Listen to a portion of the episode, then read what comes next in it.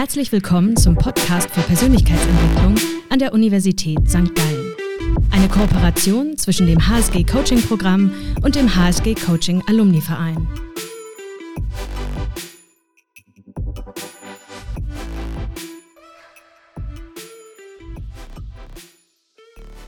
Herzlich willkommen allerseits. Das hier ist unser erster Podcast. Wie ihr schon gehört habt, ist es eine Kooperation zwischen dem Coaching Alumni Verein und dem Coaching-Programm. Wir werden hier viele Themen zur Persönlichkeitsentwicklung besprechen. Themen wie beispielsweise Selbstvertrauen, Mental Health, aber auch äh, Burnout. Und wir werden immer wieder verschiedene Gäste einladen. Und mein heutiger Gast ist die Nilima. Sie ist Coaching-Programmleiterin. Und äh, ja, stell dich doch mal vor, Nilima. Danke, Adam. Ähm, erstmal danke für die Einladung. Genau, ich ähm, habe vor ein paar Monaten das Coaching-Programm, also die Leitung übernommen. Neben diesem Job bin ich auch Lehrbeauftragte hier an der Uni und außerdem äh, Referentin bei Leaders for Equality. Das ist auch ein Projekt, was hier bei uns an der Uni angesiedelt ist. Und ähm, da geht es im Prinzip darum, wie wir Organisationen dabei unterstützen können, eine genderinklusive ähm, Kultur zu schaffen, die auch einfach allgemein der psychischen Gesundheit und dem Wohlbefinden der Mitarbeitenden also diese unterstützt. Ja, was soll ich sonst noch erzählen? Ich habe zwei kleine Jungs und mache auch noch viel Musik. Ich glaube, das reicht erstmal zu mir. Ja, sehr schön, sehr schön. Wie, wie heißt das Fach, was du unterrichtest, neben, neben dem Coaching-Programm, was du ja auch noch machst?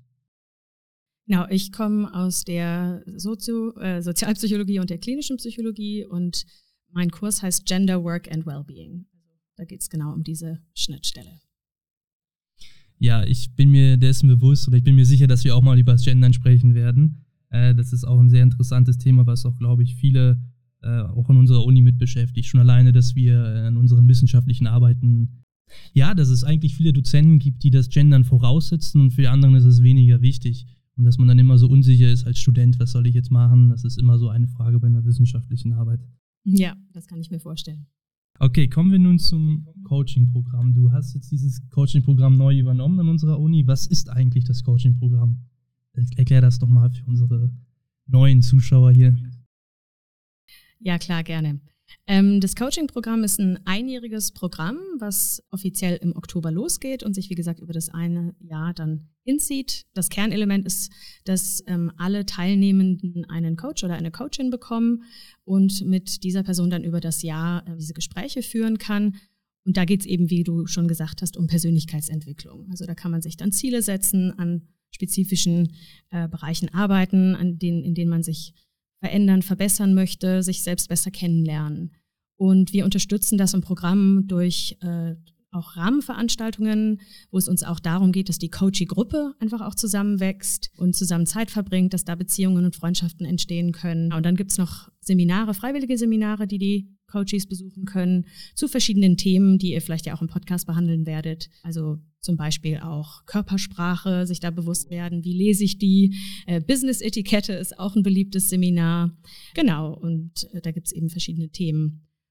Das sind dann im Prinzip die drei Kernelemente und ja, der, der rote Faden, der sich da durchzieht, ist dann immer der Schwerpunkt auf der Selbstreflexion. Sehr interessant, ja. War ja auch im Coaching-Programm drin vor einigen Jahren mittlerweile. Und ich fand es interessant, dass ich so mit 60 anderen, also mit 59 anderen Mitgliedern, wir waren dann insgesamt 60 in einem Pool so gesehen äh, geschmissen wurde und gesehen habe, wie viele unterschiedliche Menschen mit verschiedenen Persönlichkeitsmerkmalen es gibt oder Ausprägungen. Und mit denen allen klarzukommen, fand ich dann immer doch sehr bemerkenswert im Coaching-Programm und zwar auch gut klarzukommen, dass man immer wieder neue äh, Wege, äh, also neue Lösungsansätze zu vielen Problemen gefunden hat. Wenn du jetzt ans Coaching-Programm denkst, was sind so ein paar Stichpunkte, zwei, drei Stichpunkte, die dir sofort drauf so einfallen? ähm, ja, wir haben ja dann am Anfang das Startseminar. Das ist ein dreitägiges ähm, Seminar, bei dem es vor allen Dingen eben darum geht, dass die Coaches sich gegenseitig besser kennenlernen.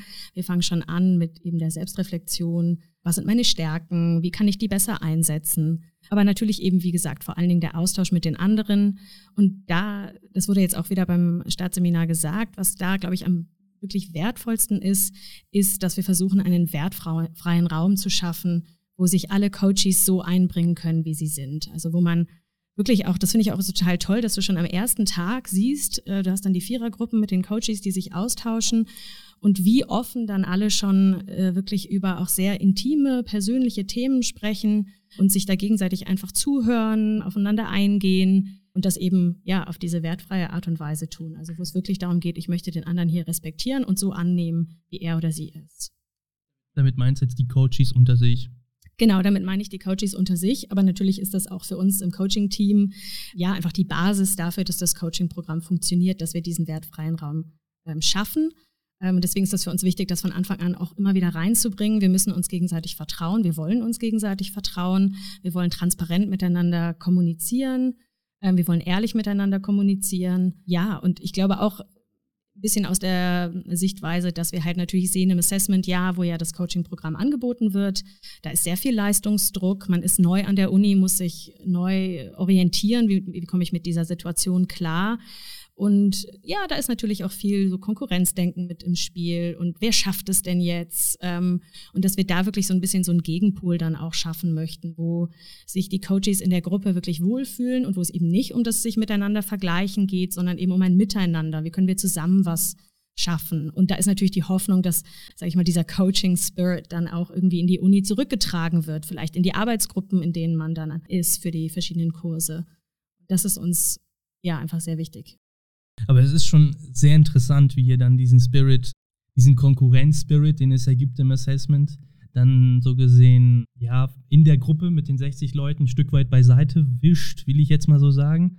Wie, wie schafft ihr das jetzt konkret? Also nur durch Teambuilding-Maßnahmen ist es ja schwierig. Ich meine, ähm, ich war vor ein paar Wochen bei einer Veranstaltung und da habe ich dann auch mit, also mit den neuen Assessis, dann habe ich auch schon sofort irgendwie gemerkt, ah, okay, die Assassis. okay, die sind, äh, die sind genauso drauf wie ich damals, als ich auch neu war hier. Mir steht die Welt zu Füßen, ich kann alles werden, aber das ist ja, das ist ja nur ein, ein Traum irgendwo, ja, in allerlei Hinsicht.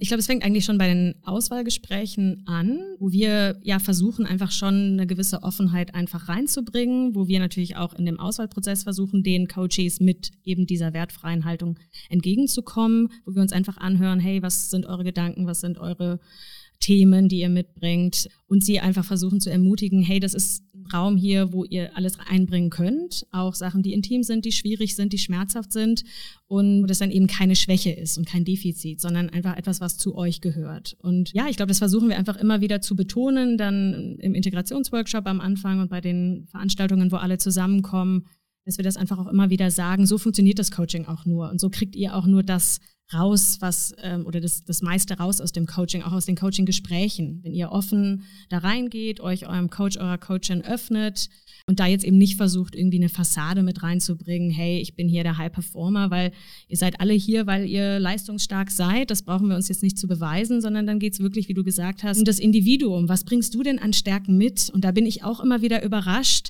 wie dann viele dann das doch auch nicht sehen und, und erzählen dir ganz tolle Sachen. Und wenn du sie dann fragst, was hast du denn für Stärken, dann kommt erstmal gar nicht so viel.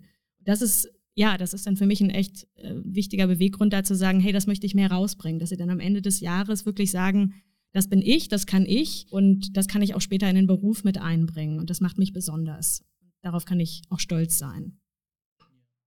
Ähm, jetzt ist es so, dass unsere Uni ein Coaching-Programm im Assessment anbietet und ein Mentoring-Programm ab Bachelorstufe für alle Studierenden. Wo ist prinzipiell jetzt erstmal nur beim Begriff Coaching, Mentoring der Unterschied? Was meinst du? Was ist so für dich der essentielle Unterschied? Mhm, ja, das ist eine wichtige Frage, weil da gibt es oft Missverständnisse, auch schon im Bewerbungsverfahren. Ähm, beim Mentoring geht es wirklich mehr um die Karriereentwicklung. Da kriegt man dann jemanden zur Seite gestellt, idealerweise in dem Bereich, in dem man dann später auch gehen möchte, sei es jetzt, man möchte Richtung Jura gehen oder eben ähm, vielleicht ein Startup gründen oder was auch immer, dass man dann jemanden hat, wo man wirklich Einblicke bekommt ins Berufsleben, wo man vielleicht mal mitgeht zum Arbeitsplatz und wo man natürlich wirklich so ein bisschen die Tipps und Tricks einfach hört. Hey, wie war das denn bei dir? Dir? Wie ist denn deine Karriere gelaufen? Was war denn da wichtig? Und einfach auch vielleicht ein Stück weit in Netzwerke eingeführt wird, je nachdem, wie die Mentoren, Mentorinnen das dann machen. Also da geht es wirklich mit dem Fokus auf Karriere, Beruf, da seinen Weg finden, da Einblicke bekommen und auch wirklich handfeste Ratschläge bekommen. Das Coaching ähm, im Gegensatz dazu ist, wie ja auch der ganze Podcast hier, da geht es um Persönlichkeitsentwicklung. Das heißt, was wir, also wie wir das Coaching-Gespräch auch immer als hilfreiches Gespräch bezeichnen, ja. Es geht wirklich darum, dass man unterstützt wird, dass, wie du, wie du das schon gesagt hast, dass man diese Außenperspektive bekommt von jemand anderem, weil wir ja oft auch durch Gewohnheit gar nicht unbedingt sehen, was wir eigentlich vielleicht an Blindspots haben oder oder einfach auch, was für alternative Lösungen da wären. Ja, man fühlt sich manchmal festgefahren. Irgendwie komme ich da immer wieder zum Beispiel irgendwie so in so einen Stresszyklus rein und ich weiß nicht, wie ich da wieder rauskomme. Und da kann einfach dann diese Außensicht super wertvoll sein. Und ich finde auch, dass das kannst, das kannst du auch natürlich auch von den anderen Coaches bekommen. Also deswegen Coaching, da geht es wirklich darum, ein Gespräch zu führen, was dann ähm, dem Coachee oder der Coachee hilft, eigene Lösungen zu finden. Also es gibt keine konkreten Ratschläge, aber einfach dieses unterstützende Gespräch mit Fokus auf sich selbst besser kennenlernen, an Dingen arbeiten, die man einfach verbessern möchte, äh, aber wie gesagt auch die eigenen Stärken besser wahrnehmen, die mehr einbringen mit Selbstunsicherheit umgehen, mit Stress umgehen, solche Themen. Interessant. Und das Coaching-Programm dauert ja ein Jahr, das ganze Assessment-Jahr und das Mentoring-Programm dauert zwei Jahre. Ist sicherlich auch eine Überlegung wert für jeden, der schon mal das Coaching-Programm gemacht hat, dann das Mentoring-Programm zu machen. Und ich glaube, ich kenne auch aus dem persönlichen Kreis viele, die das dann äh, angegangen haben. Es gibt tatsächlich auch manchmal Coach oder Coaching dann zur Mentorin wird im Mentoring-Programm. Also manche arbeiten dann auch weiter zusammen, wenn das einfach auch so von der beruflichen Perspektive her passt. Also die Möglichkeit gibt es auch. Okay, deine Rolle im Coaching-Programm ist die? Gut, zum einen natürlich einfach administrative Leitung, also heißt organisieren, äh, darauf, dafür sorgen, dass die Sachen laufen. Dann aber natürlich viel auch Relationship Building, ne? also einfach die Kontaktpflege mit den CoachInnen, die machen das ja alle ehrenamtlich dass sich da alle wohlfühlen, dass sich da alle ähm, gut aufgehoben fühlen. Natürlich auch für die Coaches selbst Ansprechpersonen, Vertrauenspersonen sein. Zum Beispiel, wenn was in der Coaching-Beziehung gerade mal nicht gut läuft. Das kann ja auch manchmal passieren, dass das einfach nicht passt, dass ich dann einfach immer da bin. Also so für beide Seiten, dass man immer zu mir kommen kann und auch sprechen kann. Und dann natürlich als ja, dritter Punkt eigentlich die inhaltliche Gestaltung, da einfach Schwerpunkte zu setzen. Worauf wollen wir uns fokussieren? Was wollen wir für Seminare anbieten? Was gibt es für Themen, die sich auch immer wieder wie so ein roter Faden durchziehen, die wir vielleicht spezifisch angehen können? Ja, sehr interessant. Und gibt es jetzt vielleicht Themen, die du speziell im Coaching fokussiert, also ja vorantreiben möchtest oder mehr in den Schwerpunkt setzen möchtest, so gesehen? Ich glaube, da kann man, ja, kann man verschiedene Schwerpunkte setzen. Einfach erfahrungsbedingt durch meinen eigenen Background. Ich komme halt aus der soziokulturellen Psychologie, habe da ähm, Forschung gemacht und das ist sicherlich ein Schwerpunkt, den ich gern reinbringen möchte, einfach weil das mein, meine Expertise auch ist und weil ich auch gesehen habe, wie wichtig das ist, dann einfach ein Stück weit mehr ein Bewusstsein zu entwickeln, was ist eigentlich so, sage ich mal, unsere kulturelle Logik, die uns in unserem Handeln, Fühlen, Denken und so weiter umtreibt und unser Handeln bestimmt, ja, und inwiefern lasse ich mich da von soziokulturellen Idealvorstellungen auch leiten. Ein Beispiel, was ich immer gerne einbringe, ist, es gab eine Studie vor ein paar Jahren, die gezeigt hat, dass ähm, Perfektionismus in den letzten paar Jahrzehnten irgendwie um 40 Prozent angestiegen ist, gerade in jungen Menschen wo man, glaube ich, ziemlich klar sehen kann, wie der Einfluss von gesellschaftlichen Veränderungen sich eben dann auch auf die Psyche auswirkt. Oder ein anderes Beispiel ist, dass wir, glaube ich, dazu neigen, wenn wir ein Problem haben, das wirklich immer aus einer sehr individuellen Perspektive zu betrachten und nicht unbedingt zu sehen, dass es auch eben von strukturellen Gegebenheiten beeinflusst ist. Also eben zum Beispiel, du hast Gender schon als Thema angesprochen vorhin. Es gibt ja unzählige Studien, die zeigen, dass Frauen nach wie vor im Beruf andere Hürden zu bewältigen haben. Und was ich da festgestellt habe, ähm, in meiner Forschung mit jungen Frauen, ist, dass die das aber oft gar nicht sehen, dass es diese strukturellen Hürden gibt und sich dann selbst die Schuld in die Schuhe schieben. Also halt sagen, ich habe halt nicht genug an mir gearbeitet, ich muss halt selbstbewusster werden und dann klappt das schon. Und das finde ich halt, das kann dann eben halt auch wirklich, ja, schädlich sein, wirklich, ja, weil man dann immer bei sich selbst die, die Verantwortung und die Schuld sieht. Also da, das wäre jetzt so ein Beispiel. Und damit einhergehend, glaube ich, auch einfach, wir haben ja Selbstreflexion schon angesprochen, eine kritische Perspektive auch in diese Selbstreflexion reinzubringen, zum Beispiel das Thema Privilegien. Ja, wo bin ich privilegiert? Was hat das bisher in meinem Lebensweg für Auswirkungen gehabt? Wo sehe ich vielleicht auch nicht, dass Sachen für mich gut laufen? Auf der anderen Seite natürlich auch, wo bin ich vielleicht benachteiligt? Kommt auf den Kontext auch an. Man kann in der einen Situation privilegiert sein, in der anderen benachteiligt, gibt es durchaus. Sich da mehr bewusst zu werden und ich glaube dann eben auf der Gruppenebene dann auch diesen Aspekt, wie schaffe ich eine inklusive Gruppenkultur, dass sich wirklich alle angenommen fühlen. Fängt bei der Sprache an, du hast es schon angesprochen. Das ist natürlich so ein, so ein ja, was man schnell als erstes wahrnimmt, aber ich glaube, es gibt ganz viele andere Aspekte. Einfach da reflektiert zu sein, wie könnte jetzt was ankommen, was ich sage, gerade wenn zum Beispiel auch kulturelle Unterschiede da sind, ähm, dass sowas halt auch wirklich, dass man sich da bewusster wird. Und was ich gerne noch als letzten Bereich, das weiß ich aber noch nicht genau, inwiefern das dieses Jahr schon funktionieren wird, aber ich weiß nicht, ob du Hartmut Rosas Resonanztheorie kennst. Das ist ein deutscher Soziologe, der sich ähm, noch nicht noch nein, nichts, ja. Es ist ein sehr dickes Buch, aber ähm, es lohnt sich.